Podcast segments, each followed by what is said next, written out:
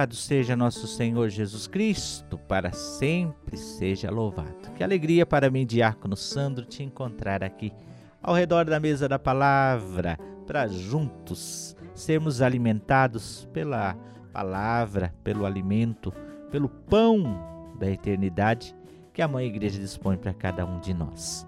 Saúdo a você que me acompanha pelas rádios Joinville e Blumenau, saúdo a você que me acompanha nos grupos de WhatsApp por onde a gente compartilha essa reflexão dominical. E claro, saúdo a você também que acompanha aqui no seu, no meu, no nosso podcast Palavra e Presença. Nós estamos no 12 domingo do tempo comum. Isso mesmo, 12 domingo do tempo comum. Estamos no cotidiano da igreja onde o mistério de Jesus acontece. E as leituras que compõem a liturgia desse domingo estão espalhadas da seguinte forma na Sagrada Escritura. A primeira leitura está na profecia de Zacarias, capítulo 12, versículos de 10 ao 11, depois no o versículo o capítulo 13, versículo 1. O salmo de resposta é o Salmo 62 e traz como refrão: A minha alma tem sede de vós, como a terra sedenta, ó meu Deus. A minha alma tem sede de vós, como a terra sedenta, ó meu Deus. A segunda leitura, tirada dos escritos de São Paulo, a carta aos Gálatas, capítulo 3, versículos do 26 ao 29. O evangelho está em Lucas, capítulo 9, do 18 ao 24. E nos diz o seguinte: Certo dia, Jesus estava rezando num lugar retirado e os discípulos estavam com ele. Então Jesus perguntou-lhes: Quem diz o povo que eu sou? Eles responderam: Uns dizem que és João Batista, outros que és Elias, mas outros acham que és alguns dos antigos profetas que ressuscitou. Mas Jesus perguntou: e vós, quem dizeis que eu sou? Pedro respondeu: O Cristo de Deus. Mas Jesus proibiu-lhes severamente que contassem isto, isso a alguém. E acrescentou: O filho do homem deve sofrer muito, ser rejeitado pelos anciãos, pelos sumos sacerdotes e doutores da lei. Deve ser morto e ressuscitar no terceiro dia. Depois disse aos seus discípulos: Se alguém me quer seguir, renuncie-se a si mesmo, tome sua cruz cada dia e siga-me. Pois quem quiser salvar a sua vida vai perdê-la, e quem perder a sua vida por causa de mim, esse a salvará. Palavra da salvação, glória a vós, Senhor. Jesus pergunta aos seus discípulos: Escuta, quem dizem os homens que eu sou? E vocês, quem dizem que eu sou? Existe uma visão macro. O que, que todo mundo está falando? Mas o que você diz? E para você? É interessante que a, a, o, o que todo mundo está falando não serve para gente, né? Talvez a gente pode voltar ao cotidiano do nosso lar, quando a gente dizia, a mãe dizia, você não faz isso, você não pode isso, você não, não vai fazer aquilo. A gente dizia, todo mundo está fazendo. A mãe dizia, como é que a mãe dizia? Como é que era que a tua mãe dizia? Você não é todo mundo. A resposta de todo mundo não serve efetivamente para a gente. Embora a gente esteja no meio, mas há uma resposta que nós precisamos dar. Que todo mundo fala sobre mim? Ah, o que estão dizendo por aí é que tu és um profeta. Talvez alguns achem que talvez você é João Batista, Elias ou alguns dos profetas que ressuscitou. Na verdade, na verdade, os profetas vivem em Cristo. Né? Porque Jesus é aquele que os profetas anunciaram. Por isso, há um, um sinal é interessante, porque João, no capítulo 3, se eu não estou me enganado, capítulo 2 ou 3, um certo doutor da lei chamado Nicodemos vai ao encontro de Jesus. E diz a Jesus: escuta, é, alguma coisa tu tem que ter, porque tu não faria os milagres que fazem se Deus não estivesse contigo. Nós não sabemos direito o que tu és, quem tu és, mas que tu vens enviado de Deus, que tu é um profeta, que tu é algo assim, não tem como não ser. Todos viam em Jesus sinais de Deus, mas não percebiam a totalidade. Quem é Jesus? E aí Jesus vai perguntar para os seus discípulos e para vocês. É interessante que ele pergunta para os discípulos por quê? Porque os discípulos estão numa escola. E quando que a gente faz? É, para quem que a gente pode fazer uma boa prova? Para quem está estudando. E eles estão numa escola, são discípulos, estão aprendendo.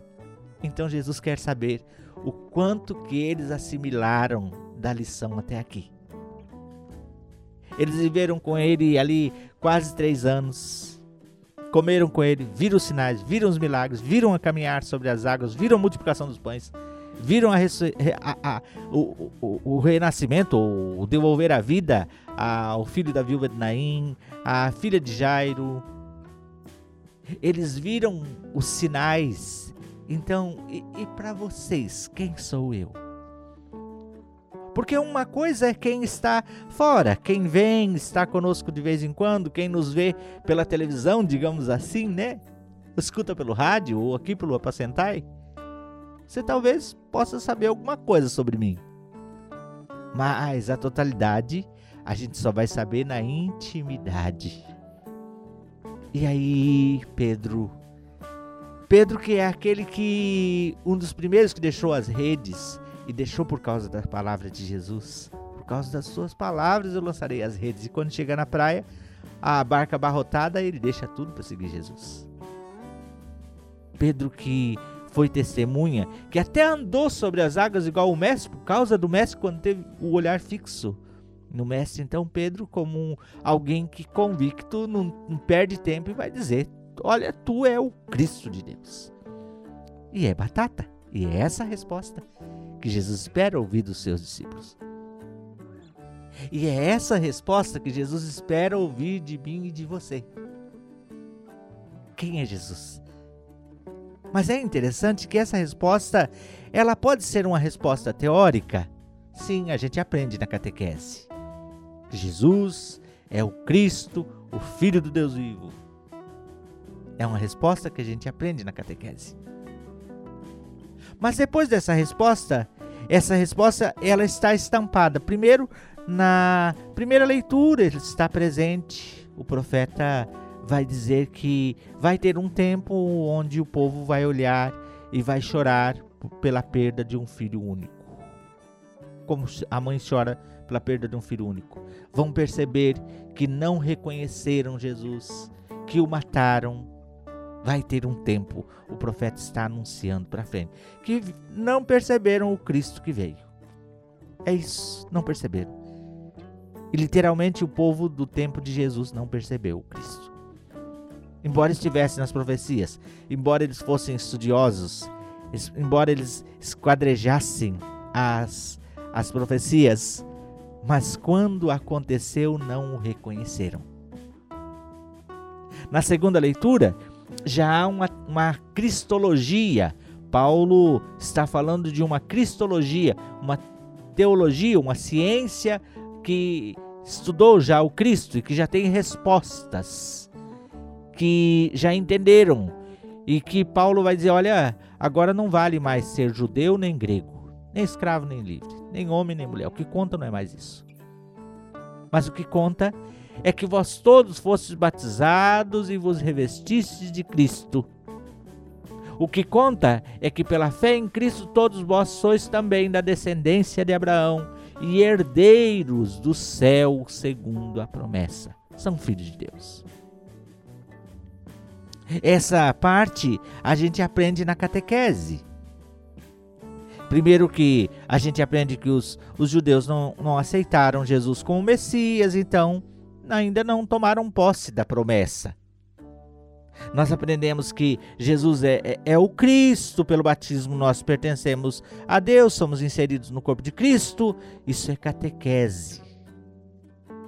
E na catequese, a catequese nos ensina que Jesus é o Cristo. Mas há uma virada de página. Quando Pedro responde a resposta certa da catequese, Jesus então agora vai trazer para o chão da vida. É interessante isso, né? Não basta saber a resposta decorada, não basta saber o que ensinaram lá nas cadeiras da universidade. Existe um chão da vida. E é aqui que a resposta acontece. Jesus primeiro quer saber o que eles assimilaram, para depois começar a revelar os segredos do que há de acontecer. E Jesus continua dizendo: Olha, tá bom, que bom que vocês descobriram isso. Mas, como Cristo, o Filho do Homem, deve sofrer muito, ser rejeitado pelos anciãos, pelos sumos sacerdotes, doutores da lei, deve ser morto e ressuscitar no terceiro dia. Como eles captaram, assimilaram que ele é o Cristo, então agora vocês podem adentrar nos segredos do que vai acontecer daqui para frente. E aí Jesus então é aqui um divisor de águas. E se alguém quer, quer me seguir, renuncie a si mesmo. Tome sua cruz cada dia. Tome sua cruz cada dia e siga-me. Porque quem quiser salvar sua vida vai perdê-la. E quem perder sua vida por causa de mim, este a salvará. Jesus, ele a catequese eles responderam certo e realmente pelos sinais eles constataram. Mas não basta. Agora é preciso entrar na dinâmica do seguimento. Porque o que nos salva não é responder a resposta fácil ou a resposta certa. Porque muitos respondem a resposta certa, mas não tocam com o dedo para viver esta verdade.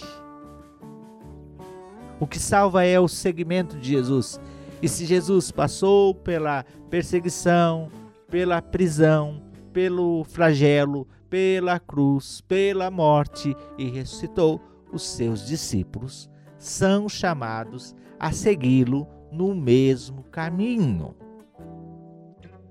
Talvez a gente não vai precisar ser crucificado, mas é preciso crucificar a nossa carne e assumir a vida de Cristo em nós.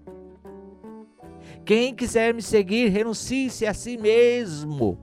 Há muita gente querendo um Cristo sem cruz, querendo o, o, o, os milagres de Cristo, mas não quer o Cristo do milagre, querendo a cura de Cristo, mas não quer o Cristo que cura. E na verdade não é a cura nem o milagre, mas é o Senhor. As multidões também reconheciam em Jesus um profeta que dava pão, que fazia milagre, e alguns até pediam o milagre. Faça um milagre, eu quero ver o milagre. Faça um milagre para nós vermos, e aí nós acreditamos. Mas a grande coisa não está no milagre. A grande coisa está na pessoa de Jesus.